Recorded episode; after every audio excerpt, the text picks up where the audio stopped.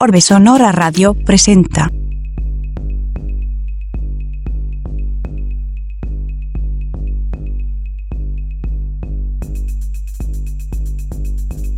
...88.5 FM, Radio Universidad San Luis.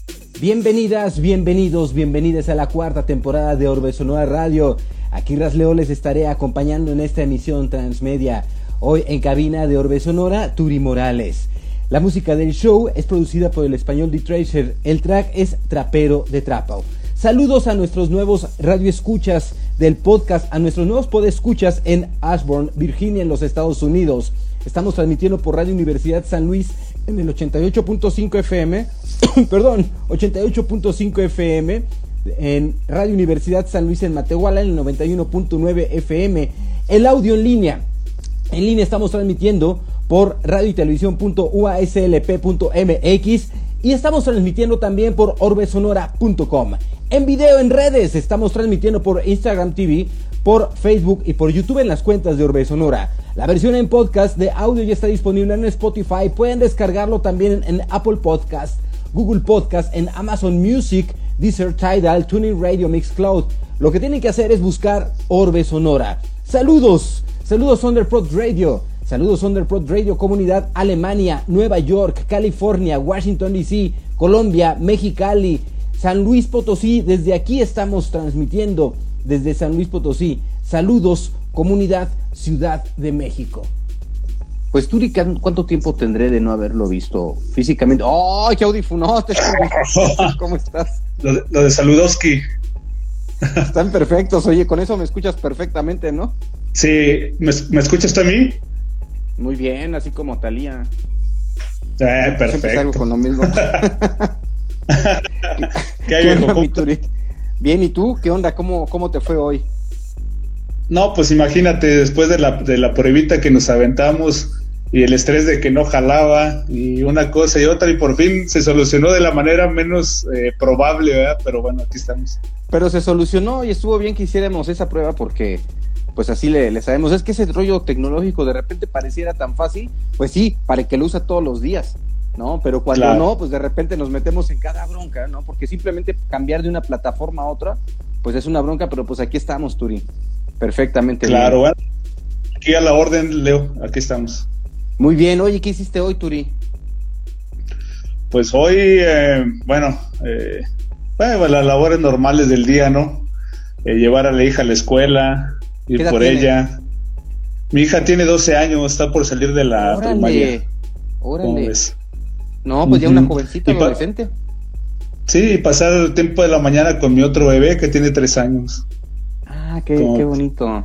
Qué bueno, y por, la tarde, y, por la tarde, después de la comida, pues asistir a hacer la grabación de Sonidos del Gueto con dos muy buenos amigos, conocidos tuyos también, Pablito y Brenda. ¿no? amigos en común a quienes les enviamos eh, saludos. Y, precisamente Sonidos del Gueto, como tú y yo nos conocemos hace más de 25 años, Turi. Eh, claro. ¿cómo, te acercas tú a Sonidos del Gueto? Mm, fue de una forma bien curiosa, fíjate. Eh, en, en, en aquellos años el hablar de música ska era algo raro, ¿no? Porque vivíamos una época donde permeaba la onda del rock mexicano, ¿no? Entonces, eh, por azares del destino me encontré eh, con una estación de radio donde escuché temas de, una música que yo escuchaba también, ¿verdad? Y se me hizo raro y novedoso escuchar en la radio esos temas y algo impensado, ¿no? Entonces, eh, como pude, me comuniqué a la radio, este, oye, pues qué chido lo que están programando, qué onda, o sea, yo pues buscando información, ¿no? De quién, quién lo hacía o cómo estaba la movida, ¿no? Y resulta que en esos primeros programas de sonido del gueto solo ponían música al aire, o sea, no había conducción, solo era la música. Era el test apenas. Ajá, pero cuando hice esa llamada, en cabina estaban Pablo y Trivi, que en aquel entonces eran los que empezaron con el programa. Eh, y hice la llamada y tomó esa llamada Pablo.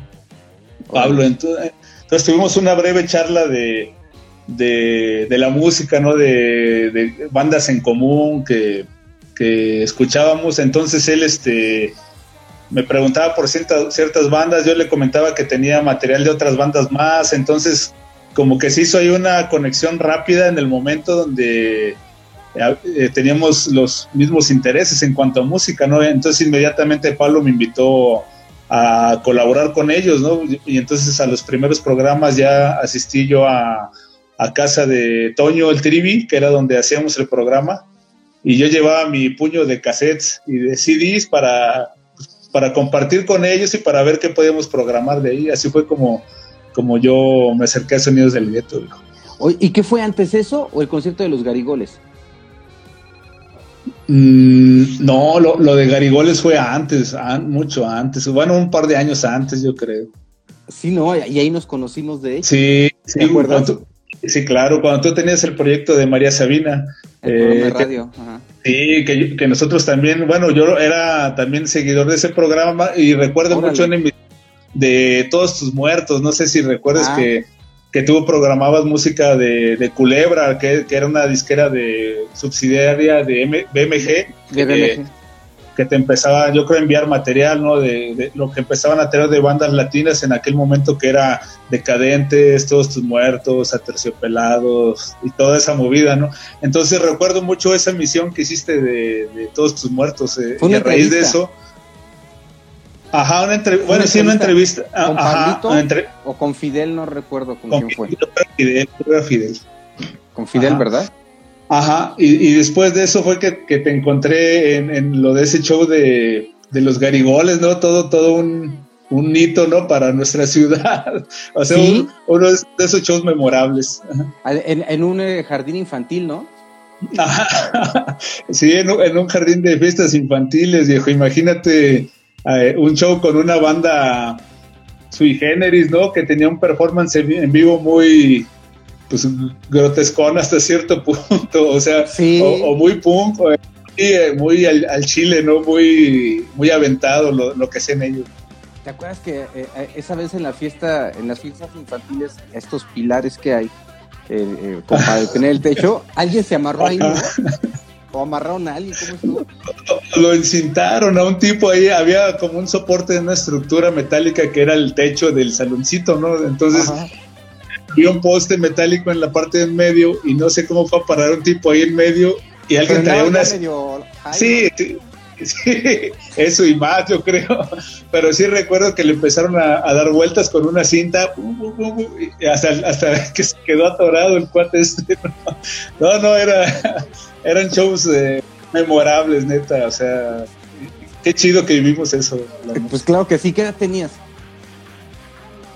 Ay, cabrón, yo, creo en esa época tendría algunos 16, 17 años, yo creo por ahí. Yo me acuerdo, yo me acuerdo, por ahí mi primera imagen tuya fue, no recuerdo si fue en tu casa o en la de fulano, creo que era en la del fulano, ese día que sí, era, y estabas tú sentado en el piso, peloncito, peloncito, peloncito, todo rapado pero, delgadito, delgadito y alto. Sí, yo, era la mitad, fans. era la mitad de lo que soy ahora, yo creo menos. sí, este, sí, sí, y no sé si por ahí te topaste en las redes, alguien subió una esa foto, viejo, de, de Garigoles. Yo creo que hasta la foto es tuya, me imagino, no sé.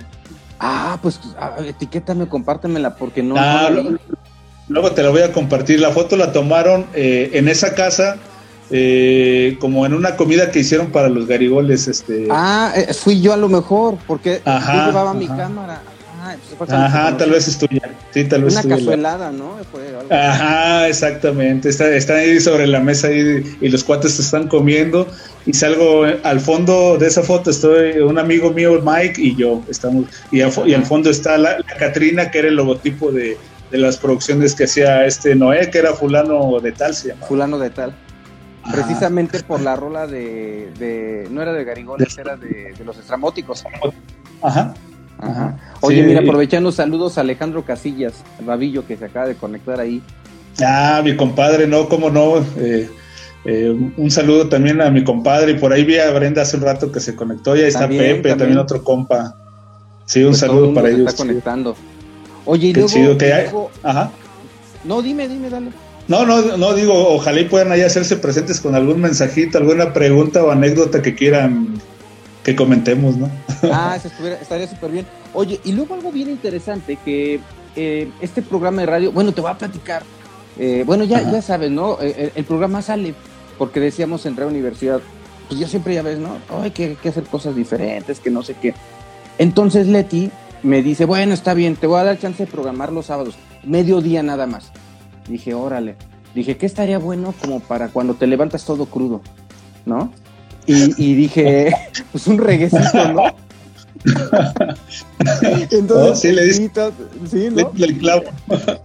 Entonces había armado una programación que era, eh, primero era este Alberto Gutiérrez con salsa, pero salsa de yacer así, ya sabes, súper buena. Sí, claro. Después entraba tú, después había como música del mundo, porque había que llegar a los boleros, ¿no? Entonces como que era ese, ese proceso que había.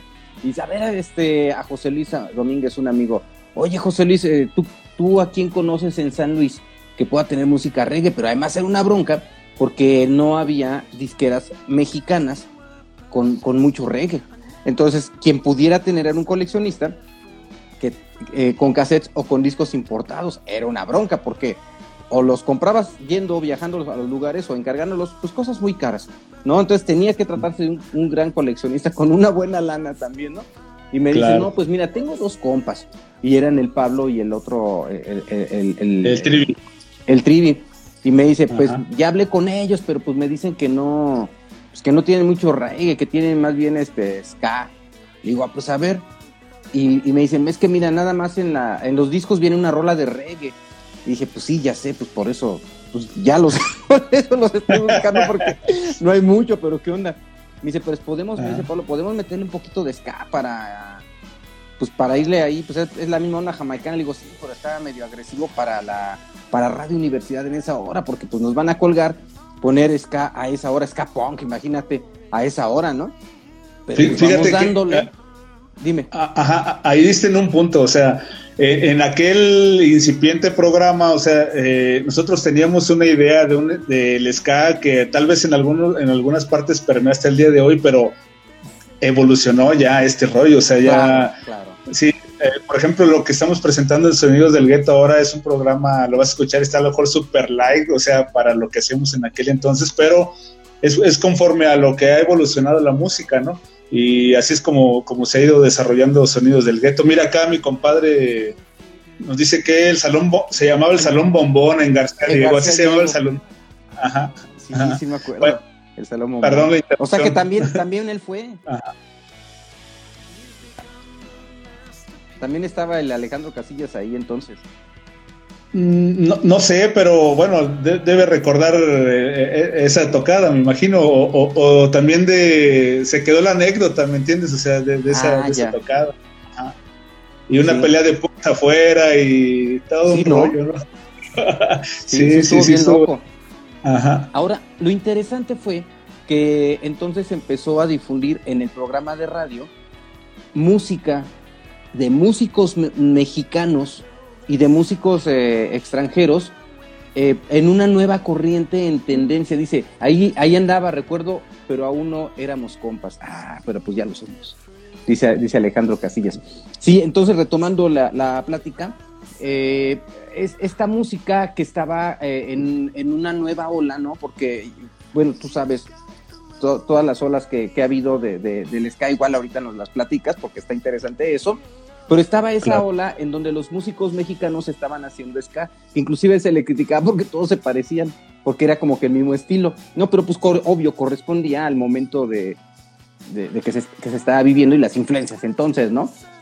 Y se convierte Sonidos del Gueto en un programa referente en todo el país porque no había muchos programas de reggae ska. Estaba el Sopi en la Ciudad de México haciendo un programa de reggae, estaba. Mm, ¿quién, más estaba? Había algo en Monterrey, no sé si Morino o tu, compadre. Ah, en Monterrey estaba.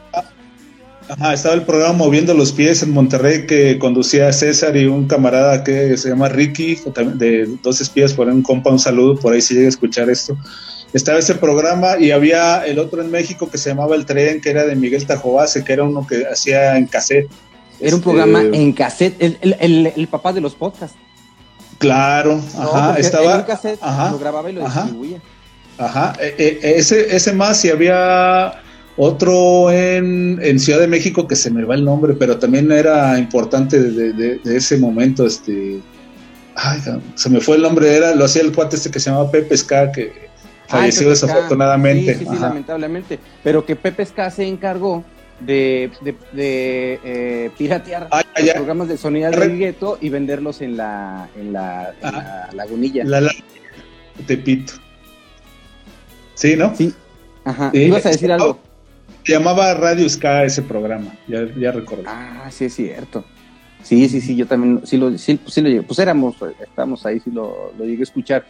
Y entonces estamos diciendo que prácticamente había cuatro programas en el país y uno de ellos era Sonidos del Gueto. Pero además como era una música en tendencia, pues llamaba bastante la atención porque era como que lo último, lo nuevo, por el movimiento que había cultural en ese momento de, de, ska. Y eh, se realiza un eh, festival, un, concierto de varias horas con varios grupos, con varias bandas de, ska en San Luis Potosí.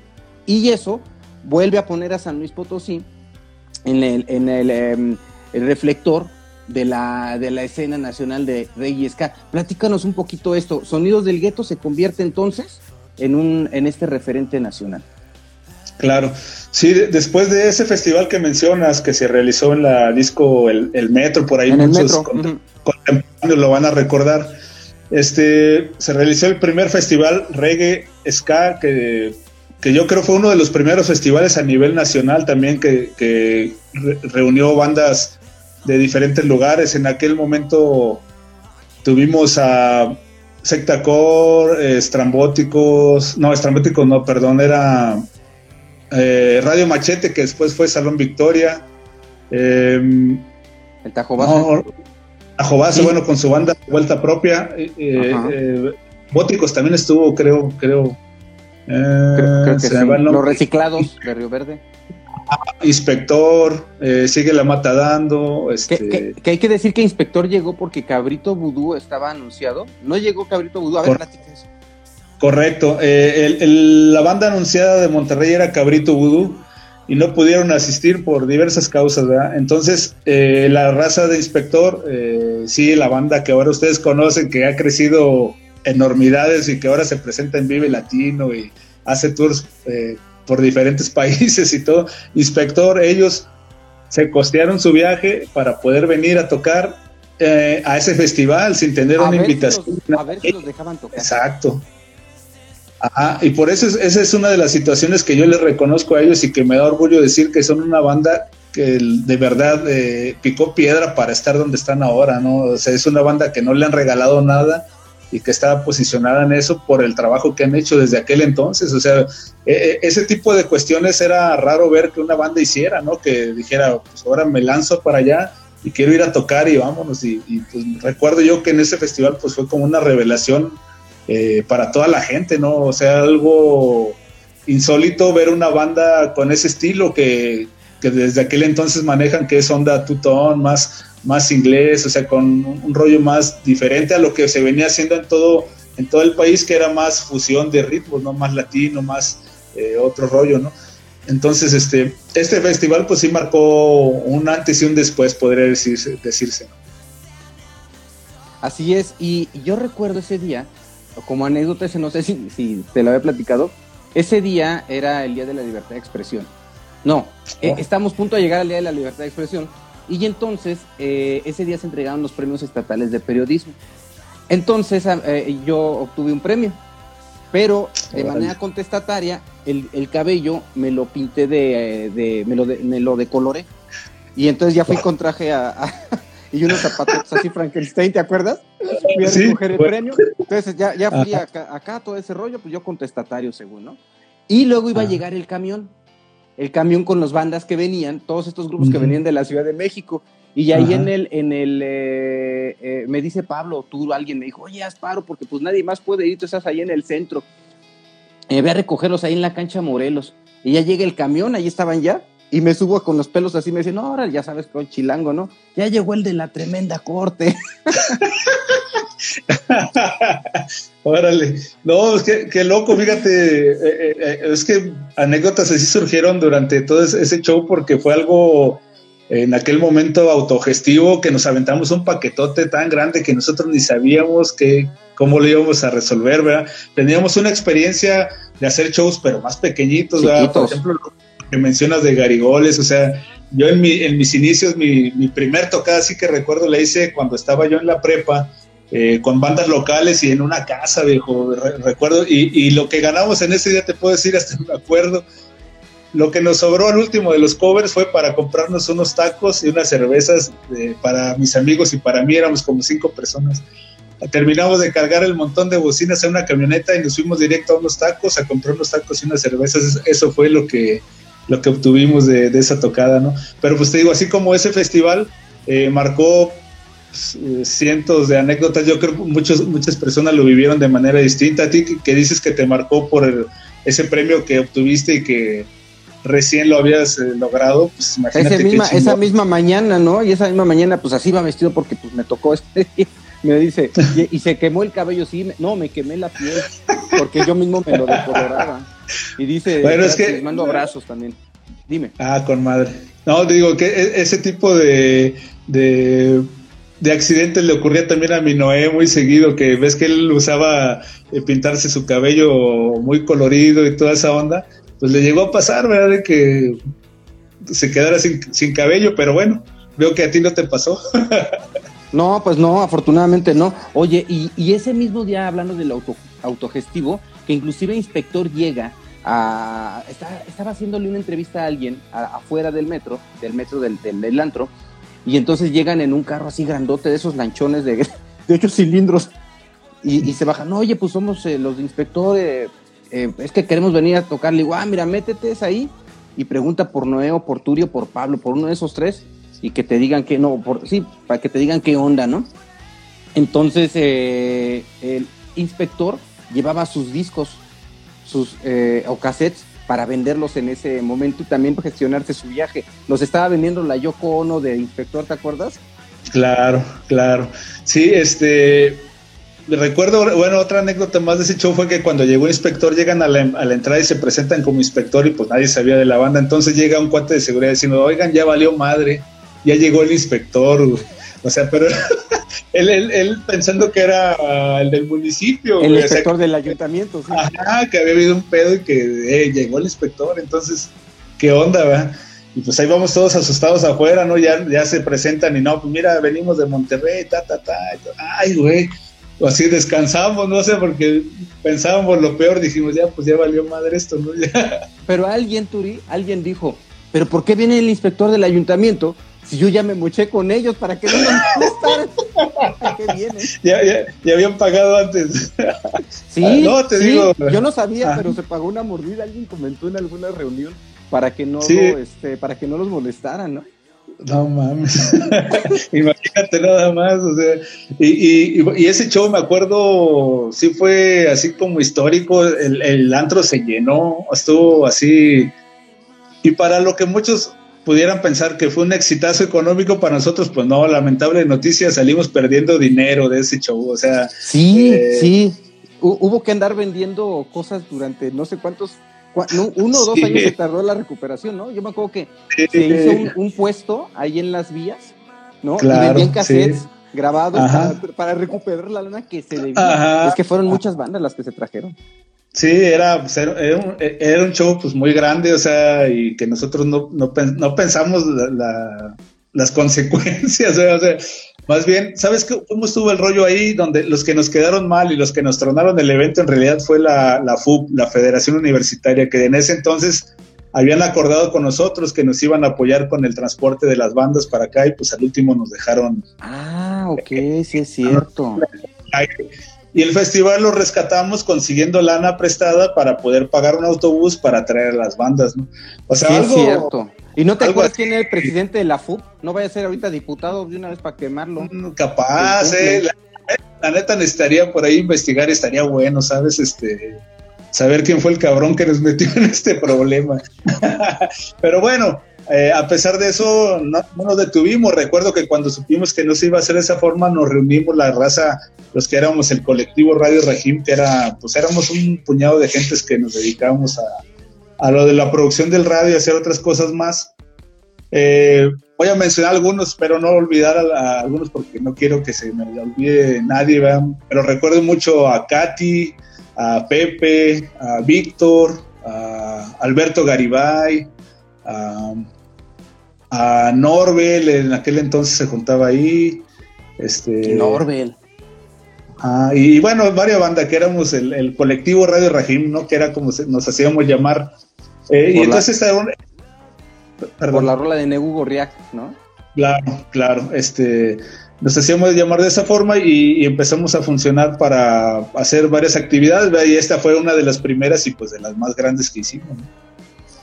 Estamos platicando con Turi Morales, un amigo prácticamente de toda la vida, uno de los responsables del movimiento cultural de reggae y ska eh, en México y también en San Luis Potosí. Y nos ha platicado la experiencia de ese primer eh, festival de reggae y ska en San Luis Potosí, que dejó un precedente nacional y que, y que creció eh, al, al, día de hoy respecto a la experiencia y el interés para, para crear junto con Noé Freedom Sounds.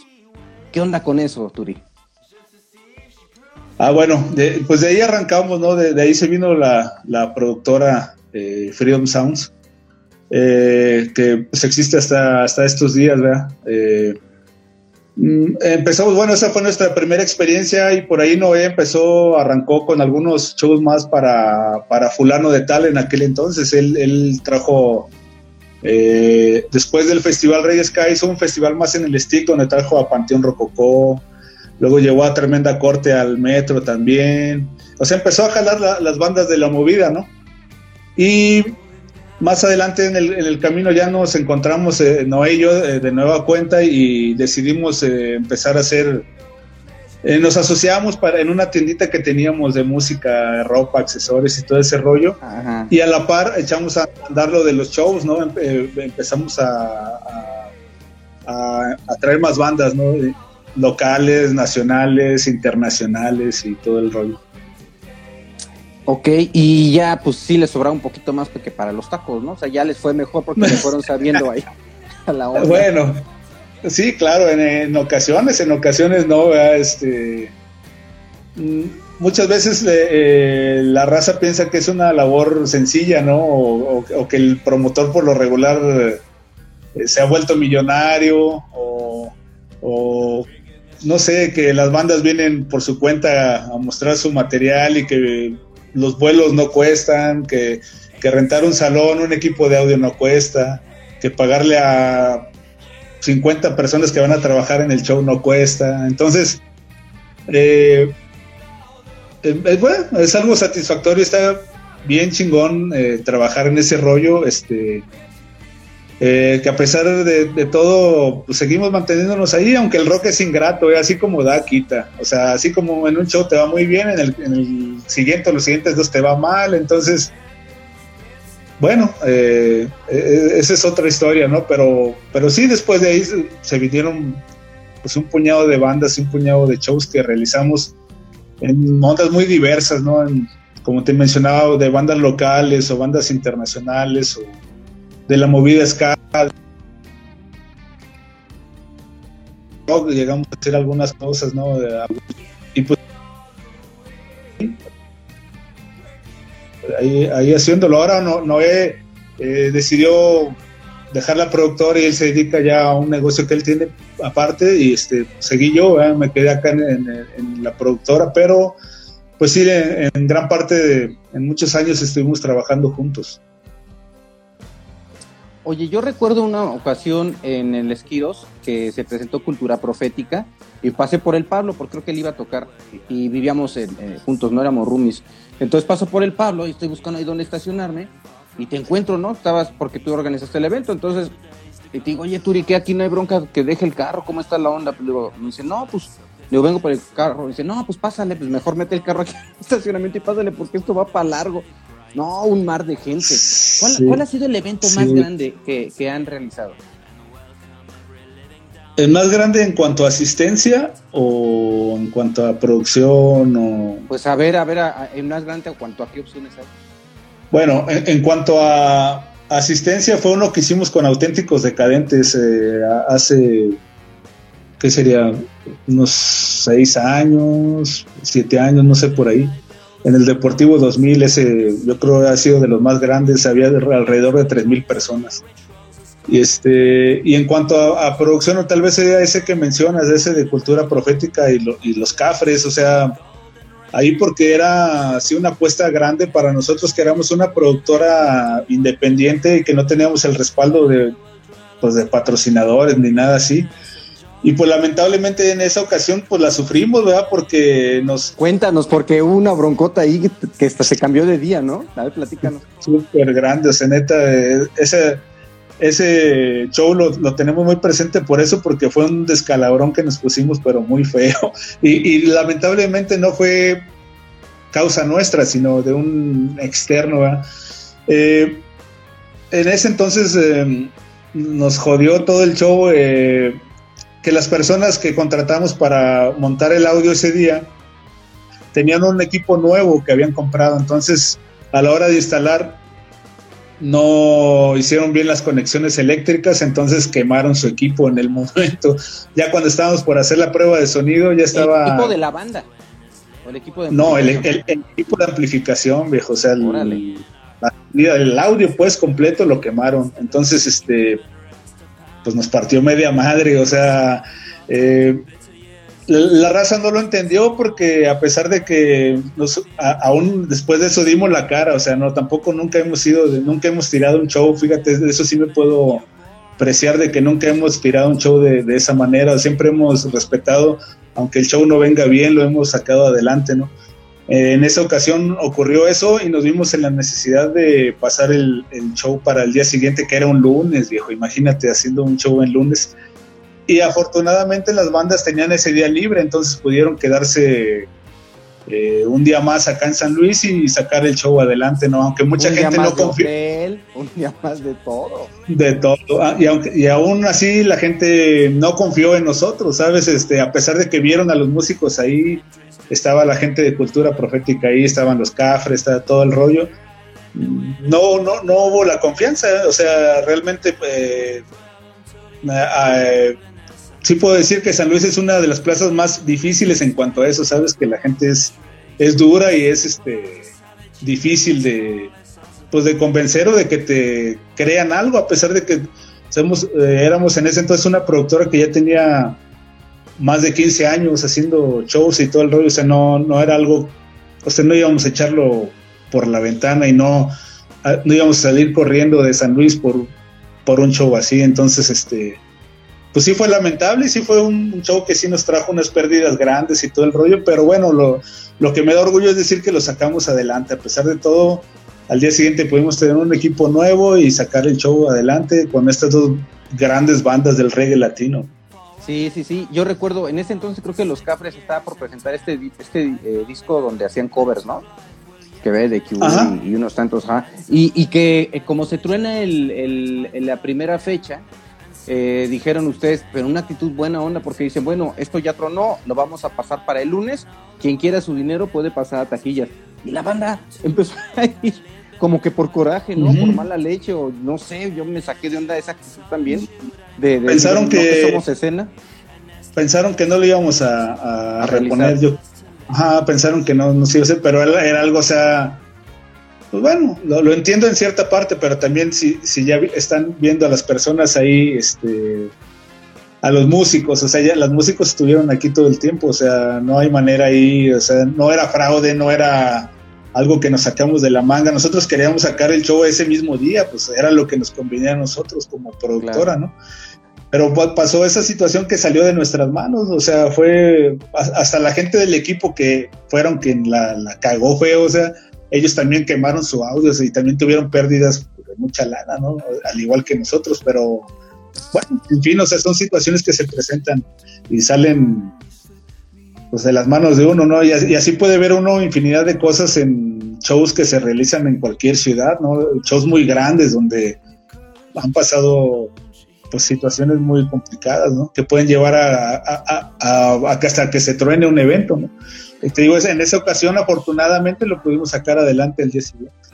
En ese sentido, yo he observado que los empresarios regularmente lo que hacen es, eh, tienen un evento, tienen una, buen, una, un buen, eh, una buena entrada, eh, hacen su guardadito para, para soportar a un próximo evento que pudiera en un determinado caerse en un determinado momento y a irse la llevando, ¿no? Y dices, bueno, aquí no nos fue bien, pero pues tampoco nos acabamos todas las, ganancias que hemos tenido también en ahorros.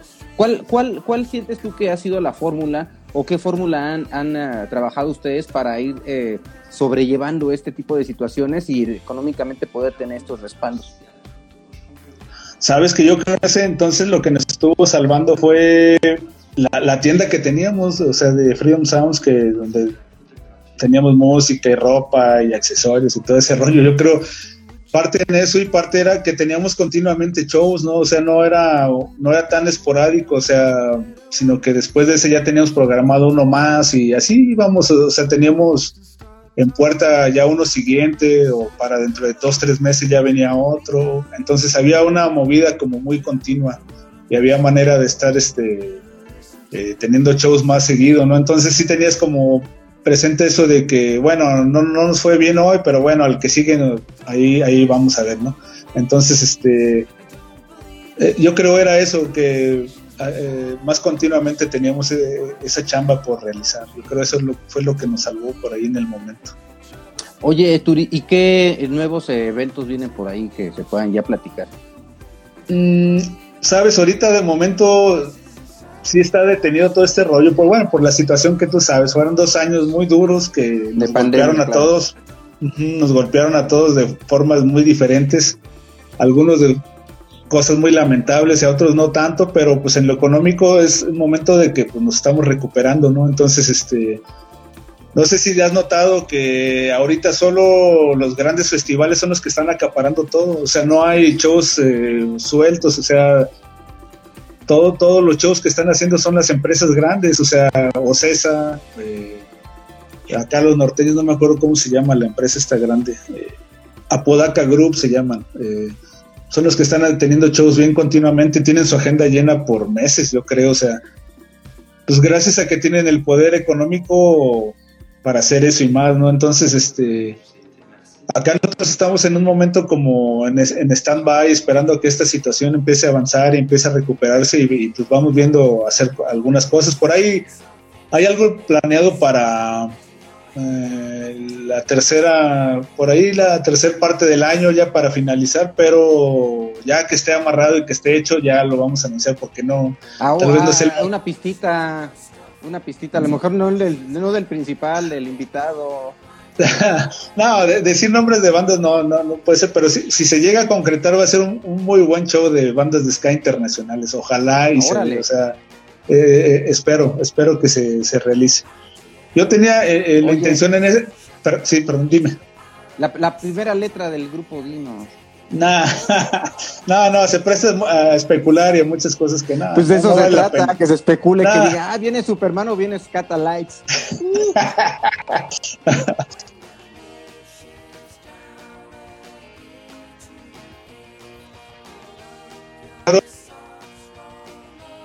se dé este show que creo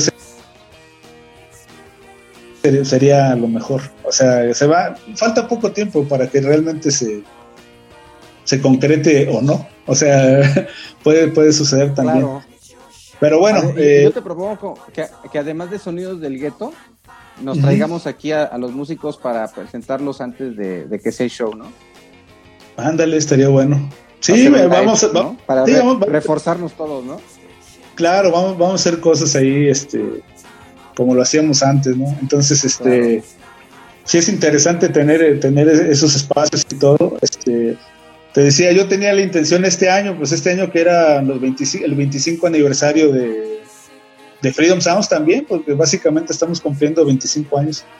Tenía pensado hacer un show así como especial, ¿no? Y todo. Pero pues por toda la situación pues se ve complicado, ¿verdad? Pero ah, algo vamos a hacer, o sea, eso seguro, algo va a salir. O sea, no, no estoy tan preocupado por eso. Oye, por ejemplo, pues estás hablando prácticamente de eventos masivos, pero eventos en bares, algo más pequeño.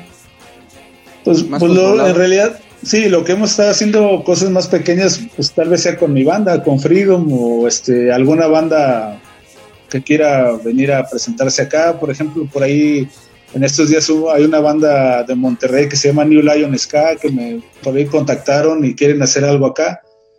Eh, yo estoy en la, en la postura de que si no lo hago yo, pues se lo paso a que vayan a algún bar para que vayan y lo hagan. O sea, como un puente de comunicación entre la banda y la gente de, los, de los lugares. O sea, yo no estoy en la posición de hacer yo todo. O sea, no hay problema. Si yo no tengo el tiempo de hacerlo o la manera de hacerlo, o sea, alguien lo podrá hacer. O sea, a mí me interesa que se sigan, sigan sonando esas bandas aquí en San Luis. Entonces, este de esa manera ha estado funcionando. O sea, bandas que se acercan a, querer presentarse acá a San Luis y no hay manera de hacerlo con, con Freedom Sounds o algo, pues vemos la manera de contactarlos con algún lugar para que, que lo hagan y vengan y toquen acá a San Luis. Hablamos de sonidos del gueto, hablamos de Freedom Sounds, pero tu historia musical no, no está dividida en dos partes. Otra de ellas es Freedom, Freedom Ska Band. Ajá. Pues bueno, vendría casi a la par de toda esta situación, ¿no? Aunque no tan de esa forma, sino que en un principio yo formé parte de una banda que se llamaba Escarlatina, no sé si la recuerdas. Este... Pues yo los entrevisté en el ensayo. Mándale, sí, sí. este, con, el Goku en un pianito así todo flaquito con su sombrerito. bueno, Goku ya es de parte de Freedom. O sea, él, nunca, estuvo, ah, nunca estuvo con Escarlatina, pero eso fue como mis inicios. O sea, fue una banda que se formó pues de amigos que básicamente teníamos la inquietud de hacer el ritmo que estaba en aquel entonces este en boca de todos, ¿no? Y que estaba en, pleno apogeo, que era hacer una banda de ska. Y pues tal vez con las referencias que teníamos en ese momento, ¿no? De lo que estaba sonando como ska o lo que teníamos a la mano como, como que lo que era sonar ska, ¿no? O sea, que era más era fusión de ritmos y todo ese rollo. Después de eso, e, el, día que termina esa banda, es, ese mismo día comienza Freedom a tocar. Recuerdo yo ese fue un día en el, cual yo toqué con dos bandas. Eh, era la única vez que me ha, pasado esto. Ese día yo toqué con Escarlatina para despedir a esa banda y, con Freedom para empezar la historia de la otra banda. Órale, órale, qué padre. Oye, pues ¿cómo? Dime, no, dale, dale, dale, dale. no, no, no, no, no, no, no pues, iba, iba a cambiar el tema, pero tienes. Ah, dale, dale, no, no, no, pues ahí vamos, dale. ¿No? Que bueno, eh, dándole un poquito continuidad a lo que comentas, pues algo que caracteriza a Freedom es su, su entrega, su profesionalismo, si se le puede llamar, eh, eh, porque se estudian los instrumentos, estudian música, pues tú no sabes tocar batería cuando entras a todo este rollo. Y, te haces un muy buen baterista, por ejemplo, yo, yo recuerdo tus caras así todo, todo tenso al principio, ¿no? Porque la, coordinar una batería no es fácil. Y ahora pues ya carcajeándote y tocaron la batería súper suelto, ¿no? Y ya has crecido mucho. Entonces hicieron una banda de, de ska muy, eh, muy bien alineada, con una buena propuesta musical, con muy buenos arreglos, pues también eh, posicionando de nueva cuenta a San Luis Potosí en la escena del, del ska nacional, la verdad. Sí, en, aquel momento este, pues la, banda empezó eh, queriendo presentar una banda de ska tradicional, o sea, de, de ska puro eh. Entonces sí era una labor diferente a lo que veníamos haciendo, sí era empezar a trabajar con temas trabajados de otra forma, o sea, no era tanto el desmadre, sino ya era algo más musical y ya más, como comentas, ya más, requería un poco más de estudio y tener eh, más este, trabajo en cuanto a composición, a arreglos, a letras y toda esa movida, ¿no?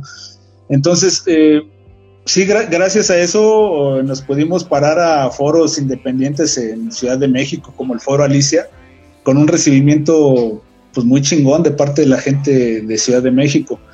Eh, desde, aquella, desde aquel 2002, que fue nuestra primera presentación allá, no paramos de ir a Ciudad de México muy seguido a, hacer, a hacer shows por allá, pero con una banda con una propuesta diferente, ya no, ya no queríamos sonar, o sea, lo teníamos bien claro, o sea, nosotros ya no queríamos ser una banda que sonara como Panteón o como Secta Core o como no sé, o sea, que en ese momento eran, las bandas aspiraban a eso, ¿no? Querían tener una banda que sonara así, nosotros ya no queríamos tener una banda así. O sea, nosotros ya, ya estábamos avanzando en ese momento a escuchar otro tipo de, bandas, ¿no? O sea... Más yaceras, más onda así, ¿no?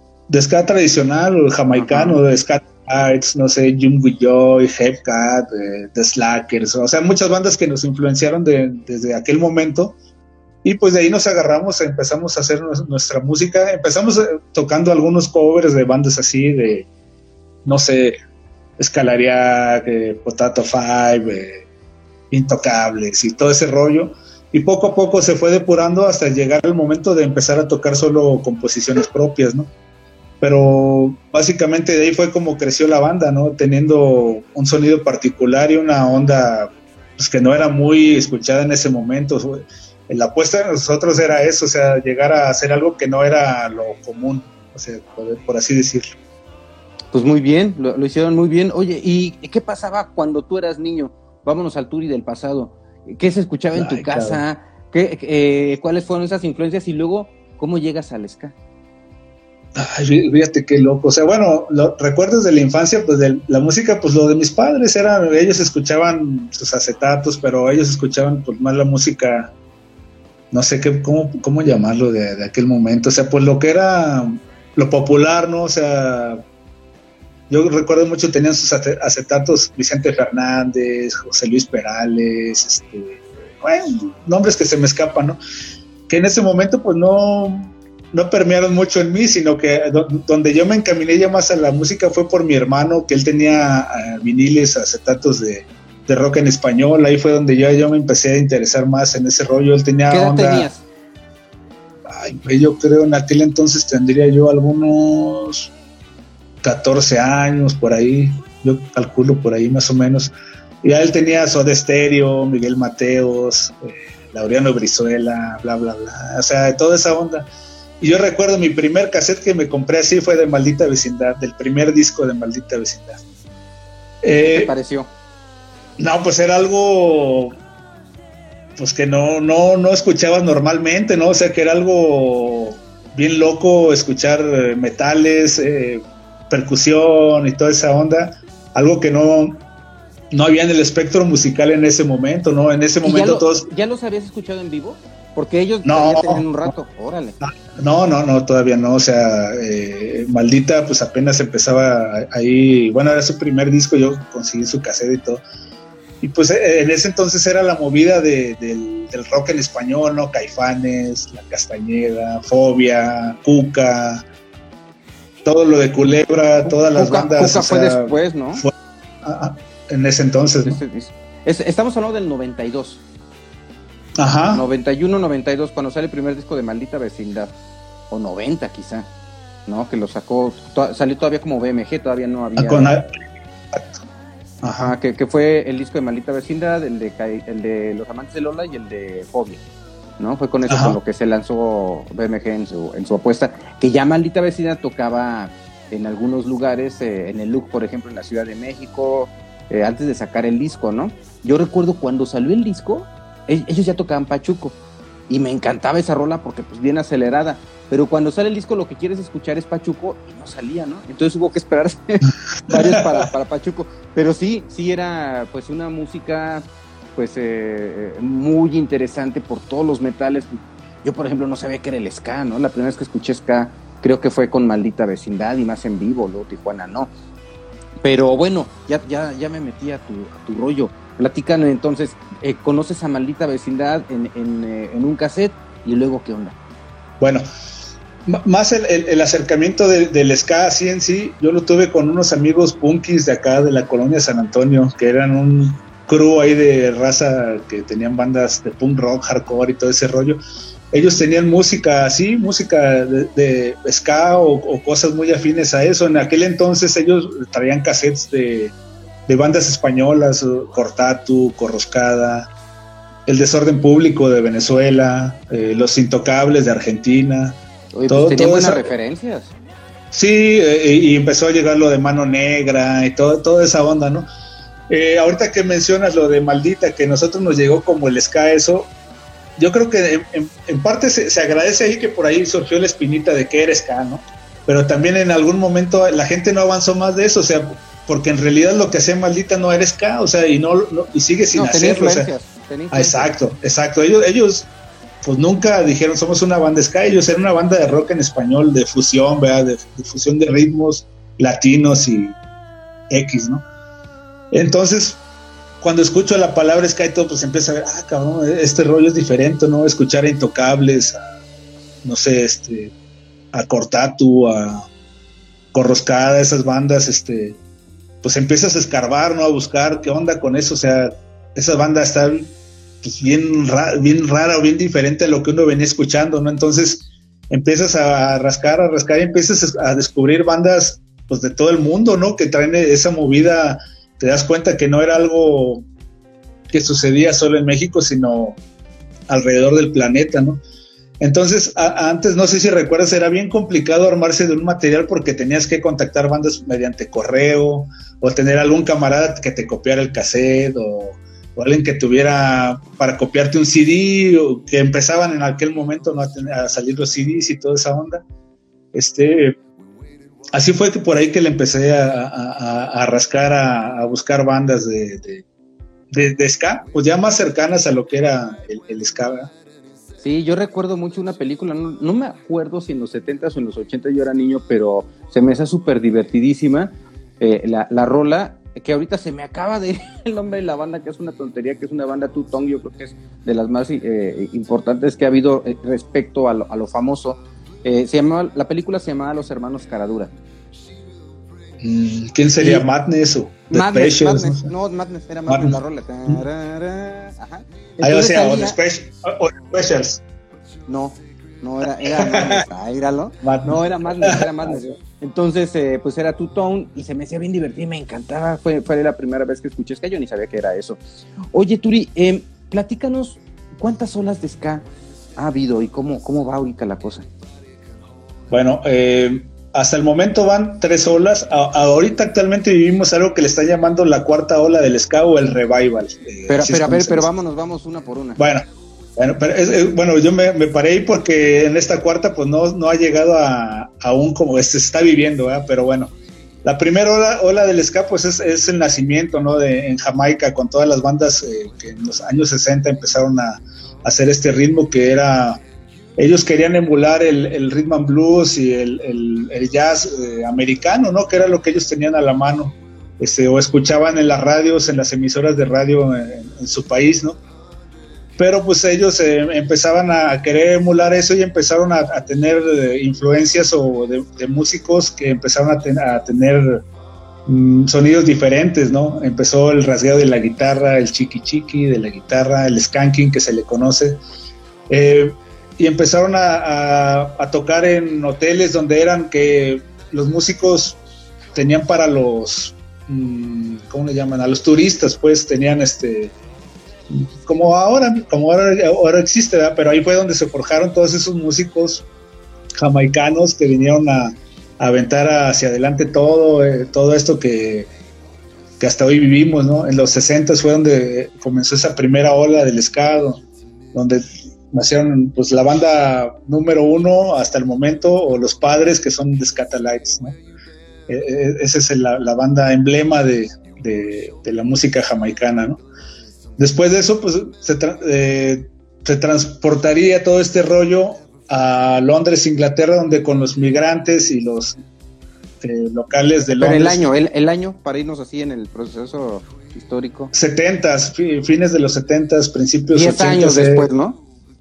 La era, la era allá fue donde hicieron su aparición Madness, The Specials, Bad Manners, Selector, The Beat, eh, pues muchas bandas que tenían eh, el, conocimiento o de raíz influencias de la música jamaicana, ¿no? Pero que ellos en ese momento tenían también por otro lado la influencia del, punk rock, del new wave, este, entonces fue una mezcla también de, de ritmos y, teniendo como base el sonido ska, que fue algo que llevó una movida pues diferente, ¿no? Un sonido diferente a lo que venía haciéndose del ska tradicional, ¿no? Eso, eso fue lo que ocurrió ahí. Y pues de ahí ocurrió la tercera ola que fue en los noventas, Mm, la tercera ola que fue donde nos llegó acá a nosotros, donde ya se abrió un abanico enorme de bandas. Eh, en México, pues más onda fusión latina. Eh, en Estados Unidos, pues bandas más de ska punk, eh, más aceleradón, el rollo, no más, no sé, de, de Toasters, Rigby Fish, este, Say Ferries. En México, pues ya, bueno, ya empezaba a sonar Maldita, ya empezaba Panteón, ya empezaba Secta todo. Bueno, Tijuana, yo creo, tiempo antes. Tijuana, yo creo de los 80 ya estaba ahí, ¿no? Maldita igual, ¿no? Pero bueno, como, como te comentaba hace rato, son bandas consideradas como bandas de ska que yo no lo veo tan así, pero bueno, tal vez ayudaron a que. Pero si te vas al momento histórico, es una es un híbrido, es una fusión interesante, ¿no? Que antes no había, entonces, pues, como dices, ya va dando pie a ello, ¿no? No es sí, de ahí surgió la. No, no es puramente ska, pero gracias a eso se da pie a, a que a los que les empieza a latir se vaya reforzando o vayan buscando más música, ¿no? Que también ellos van referenciando, por ejemplo. Sí, claro, pues empecé a escuchar la palabra ska o empezabas a relacionar con ese tipo de música, ¿no? Metales, este, percusión, X, ¿no? Ahí fue que empezaron a surgir todas esas bandas y pues a nivel mundial, ¿no? Un movimiento fuerte también. Este, y bueno, te digo, actualmente se vive un, un revival del ska o cuarta ola del ska, donde hay bandas que han vuelto a resurgir, ¿no? O bandas nuevas que empiezan a retomar sonidos jamaicanos como de forma un poco más pura, o sea, ya están teniendo, eh, pues con toda la, sapiencia y con todo el conocimiento, ya, ya empieza a haber bandas ya que empiezan a, sonar la música jamaicana un poco más de raíz. ¿Qué, ¿Qué, le falta a esta cuarta ola para consolidarse? Que no haya pandemia, mi e, e, Esa es una y otra, pues tal vez la, apertura del público en ocasiones, este, mm, se ha ciclado o se ha pensado que la música ska es para echar desmadre, o sea, o para, sí, para hacer slam, que, que en realidad no lo es, o sea, la música ska es para escanquear o bailar ska relajado, pero no es para golpearse unos con otros, ¿no? O sea, como Mm, se ha ciclado o se ha pensado que la música ska es para echar desmadre, o sea, o para, sí, para hacer slam, que, en realidad no lo es, o sea, la música ska es para escanquear o bailar ska relajado, pero no es para golpearse unos con otros, ¿no? O sea, como, como es lo que venía sucediendo, ¿no? Y que eh, a estos días sigue, sigue existiendo aún, entonces la apertura, yo creo, del público, o sea, empieza a haber un público ya de, del ska, del ska tradicional, pero pues masivamente va a ser difícil que se llegue a eso porque pues la, gente busca otra cosa, ¿no? O sea, busca eso que te a echar desmadre, beber y no sé, o sea, pienso yo que es eso y también este pues que actualmente hay un abanico grande de música, ¿no? Y de pues de géneros que han estado permeando en, actualmente, ¿no? En, las nuevas generaciones, ¿no? Que pues tal vez no han permitido o no, no hemos sabido llegar a esas nuevas generaciones con nuestra música, ¿no? Porque pues actualmente, no sé, todo, todo le suena a reggaetón, viejo, o sea, todo, vas hasta en la primaria les ponen reggaetón, hazme el favor, viejo, entonces es algo con lo que no puedes, no vas a pelear y no puedes. A ti no te late el reggaetón, ningún, ningún eh, dentro del abanito del reggaetón nada, nada te late. No, no, no, no es mi onda. O sea, digo, pues es algo que está ocurriendo en el momento. Digo, no sé, para mí no es una música que aporte. Eh, eh, no, no, hay, no hay algo que me interese obtener de ahí. O sea, entonces no.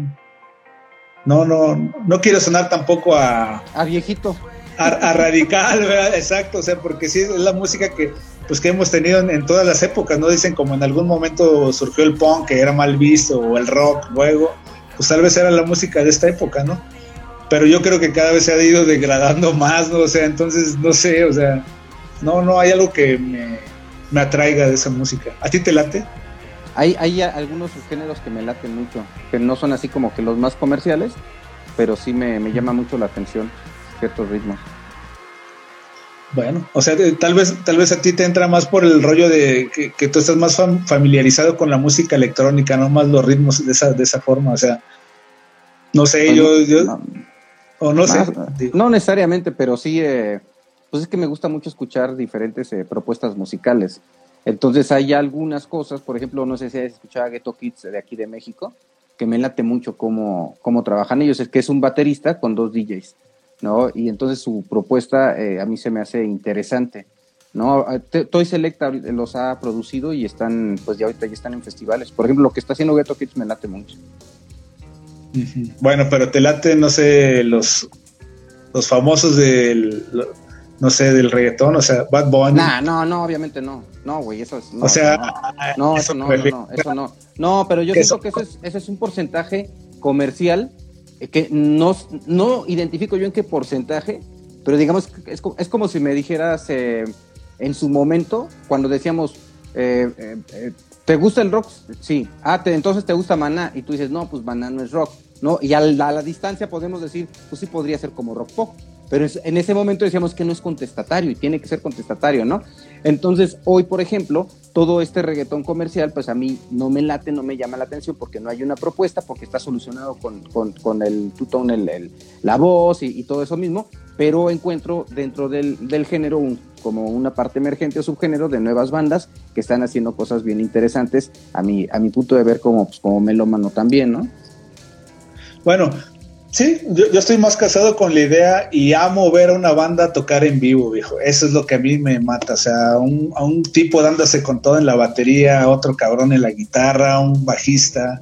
Eh, eso es lo que a mí me gusta. Entonces, a mí el reggaetón no me lo da, viejo. O sea, son bandas hechas en un estudio, como dices, con procesadas, una voz con mil efectos para que suene y con un ritmito producido por un cabrón que a lo mejor sabe qué quiere la gente, o sea, pero es eso, o sea, a mí no me da, o sea, y letrísticamente mucho menos, o sea, entonces no me da nada, o sea, no, mm, te digo, no quiero parecer radical en ese aspecto o, no sé, pero no, no sé. No, no, no, es que entiendo, la referencia que tienes es Bad y todo eso, pues obvio es la parte comercial, la parte fácil, toda la vida la, parte comercial ha sido fácil, hablemos concretamente de México para no extendernos tanto, y pues siempre vamos a criticar la música comercial por, por su fácil acceso, ¿no? Y, este reggaetón comercial, pues definitivamente lo podemos criticar por su carencia de propuesta.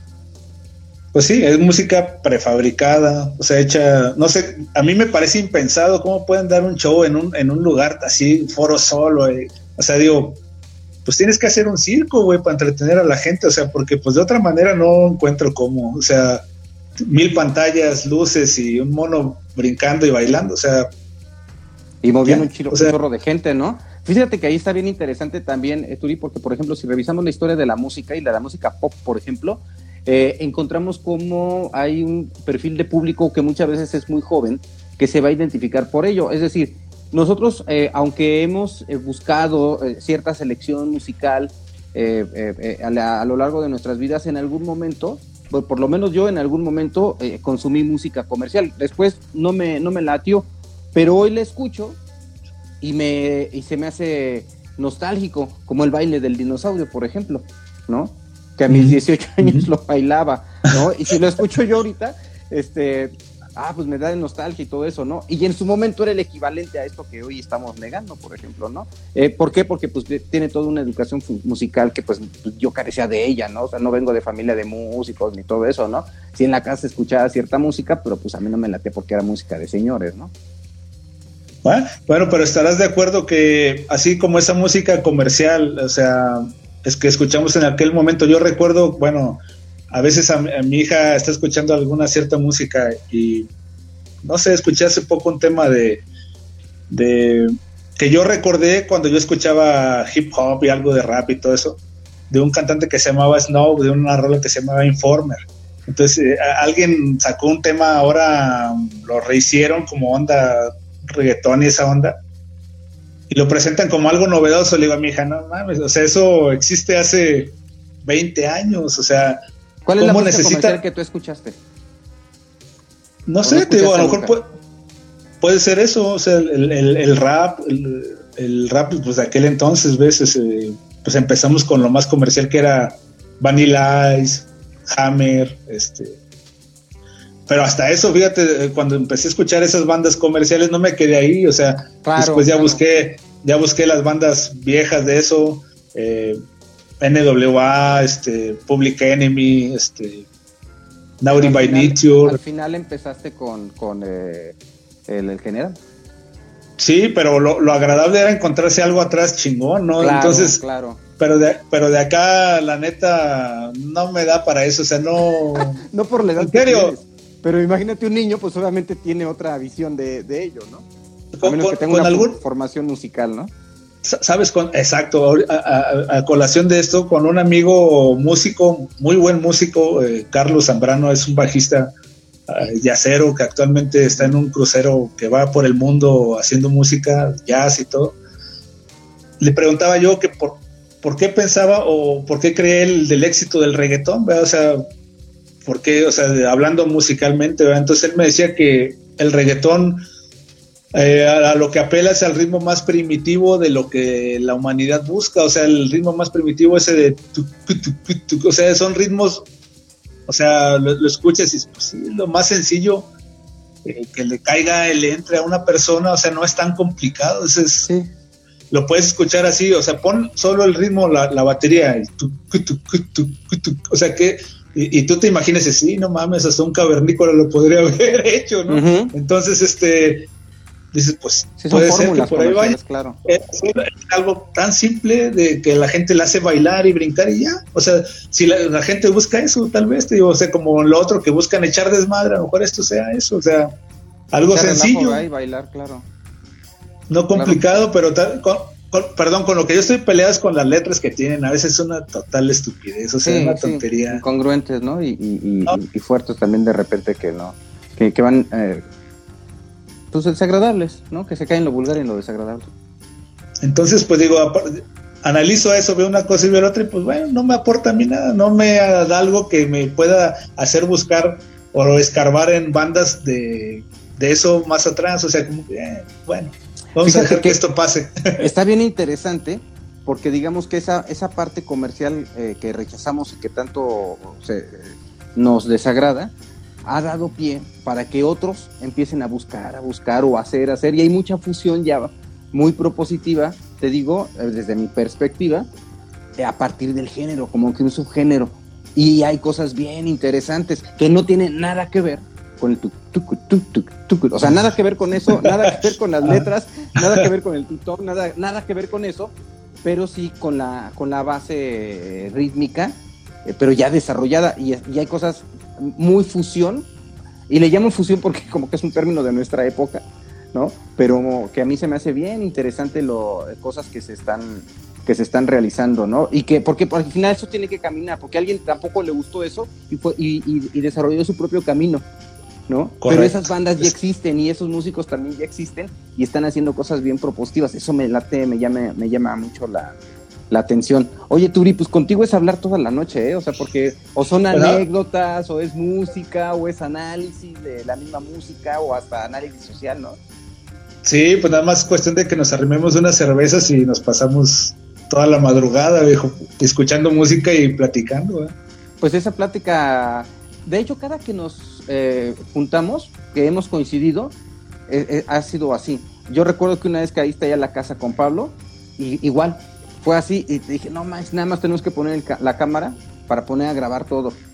La plática, ¿no? Que es esto, esto mismo, ¿no? Y está muy padre, muy agradable. Y pues a mí me ha dado mucho gusto que te hayas dado vuelta, una vuelta aquí a la cabina de Orbe Sonora a platicar y compartir un poco de, del rollo que tú traes y lo que le has aportado a San Luis Potosí, que es algo bien interesante. Al final es una cultura del reggae y el ska que no existía, claro, junto con un colectivo de personas pero eres una pieza fundamental en la parte histórica musical de este género en, San Luis Potosí y, un referente de México y me da mucho gusto ser tu cuate y que estés aquí. No, no, Leo, al contrario, o sea, yo te agradezco a ti que me hayas dado el espacio y también reencontrarme contigo, viejo, y platicar acá un rato que pues hacía mucho que no lo hacíamos después de todo este desmadre que está pasando y todo, y muchos años atrás, ¿no? Entonces, este, pues fue un momento muy, muy chingón, este, me la pasé con madre, recordar, o sea, me hiciste recordar mis inicios en todo este rollo y aparte saber que, pues que sigue sigue intacto el gusto por esto, ¿me entiendes? O sea, así como hace 25 años, tengo las mismas ganas de seguir adelante, o sea, y, muestra ello de que volvemos con Sonidos del Gueto, estamos produciendo otra vez el programa de radio y otra vez me vuelvo a... ah, bueno, la radio, la radio, la, radio independiente. Está la radio inconveniente. inconveniente. Ajá, a ver, platícanos de Sí, bueno, por ahí bueno, estamos de vuelta después de 25 años. Sonidos del Gueto está otra vez al aire. Volví con viejos amigos, te conocidos tuyos también, el buen Pablito Rajim y Brenda Banda, amigos muy apreciados por, por mí. Este, volvemos a, hacer Sonidos del Gueto, eh, música reggae y ska de todo el mundo. Y estamos eh, los jueves a las 20 horas en la aplicación La Radio Inconveniente. Eh, y después de ahí, bueno, la estaremos subiendo los programas en, alguna plataforma para que estén a la mano de la gente. Este, en Mixcloud están ahorita subiéndose. Bueno, eh, está ahí y pues vamos a ir sumando cosas. Ahorita vamos avanzando de, esa manera y este, así como te decía, sigue intactas esas ganas de hacer cosas y entonces este volvemos a echarnos el clavado en la música, a volver a buscar las bandas nuevas, a volver a buscar las bandas viejas que sonaron, a traer de nuevo esa música que vuelva a sonar en la radio y a, pues a, llevarle a la gente. La, la, música Sky Reggae eh, para que la tengan a la mano y puedan pasarse una buena noche cuando nos sintonicen por ahí los jueves. Además, eh, pues tú en este tiempo, en estos 25 años, has hecho una muy buena relación con músicos y te los estás trayendo a Sonidos del Gueto, ¿no? Eh, platícanos de tus invitados. Bueno, eh, nos han ayudado por ahí a hacer algunas este, invitaciones, algunas bandas, ¿no? por ahí van a ir apareciendo algunas intervenciones, no sé, gente inspector, por ahí, no sé, o sea, digo, se me escapa, pero van a ir surgiendo ahí ahorita vamos de arranque. Entonces de a poco vamos a ir soltando cosas y vamos a ir... Pero pues lo, interesante es hacer sonar bandas que están surgiendo en el momento, ¿no? Y las propuestas que están surgiendo en, este momento de esa música que nosotros apreciamos desde hace muchos años. Entonces, este, pues sí, mi relación con esas bandas eh, está chida y entonces este, también traemos acá a esas bandas que vuelvan a sonar, ¿no? ¿Por qué no? O sea, aunque sean bandas ya muy grandes ahora, de todos modos es el momento de, que lleguen otra vez a Sonidos del Gueto y que vuelvan a hacer esa conjunción o en ese programa y que lleguen a abrazar a todas las otras bandas nuevas y empezar a, hacer un nuevo público, porque es acercarse a un nuevo público y pues ojalá y se acerque la gente de aquel entonces y todavía hay quien sigue escuchando Sky Reggae y hay gente nueva que se quiere agregar, pues bienvenidos. Entonces ahí estamos en la aplicación La Radio Inconveniente es una propuesta potosina. Oye, Turi, eh, agarrándome un poquito de esto que estás platicando, eh, ¿piensan hacer una determinada cantidad de, episodios, eh, una temporada? ¿Cuál es la idea? O hasta que el cuerpo aguante a, partir del primer programa. Sí, tal, tal vez, bueno, no, de momento no nos hemos planteado eso, o sea, sí vamos como paso a paso, ¿no?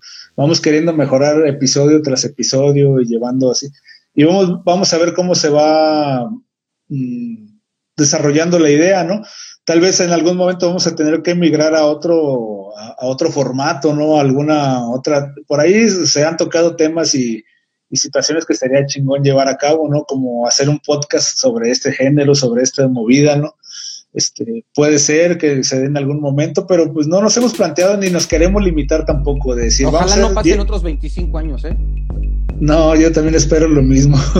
o sea, tampoco nos queremos limitar a decir, vamos a hacer 10 programas y se acabó. O sea, vamos a hacer no X. O sea, no está planteado de esa manera y tal vez si en algún momento eh, en ese espacio nos, llegan a cerrar la puerta, a lo mejor vamos a buscar otro más. O sea, no, no, no, no, no nos hemos este, planteado esa posibilidad ni de parar ni de cambiar, ¿verdad? Pero bueno, si se da, pues Así será. Pues, no creo que le cierren la puerta porque los Ortiz son, son eh, personas con mucha visión y que saben, saben valorar lo que hay. Y digo, cerrarse el espacio sería una estupidez y ellos no lo son. Bueno, pues ojalá y, haya esa apertura y, nosotros podamos cumplir con la expectativa de ellos y llevar esa cultura musical a la gente, ¿no? Porque en realidad el último es eh, ampliar un poco la cultura musical, o sea, hacerle frente a todo lo que pasa ahora y mostrar otro género más, donde hay una música diferente, con una propuesta diferente y con una historia de hace más de 50 años. Entonces, no es algo, no es una moda ni es algo pasajero, es algo que tiene más de 60 años sonando. Entonces, es seguirle dando continuidad a eso que ha ocurrido desde los años 60, imagínate. Pues felicidades por ese regreso de Sonidos del Gueto y por lo que has estado aportándole a la escena ska en México. muchas gracias, Emilio. Muchas gracias. Este, pues esperamos seguir así por mucho tiempo, viejo. Que pases buena noche. Hasta luego. Gracias. Igualmente, hasta luego. Que estén bien. Orbe Sonora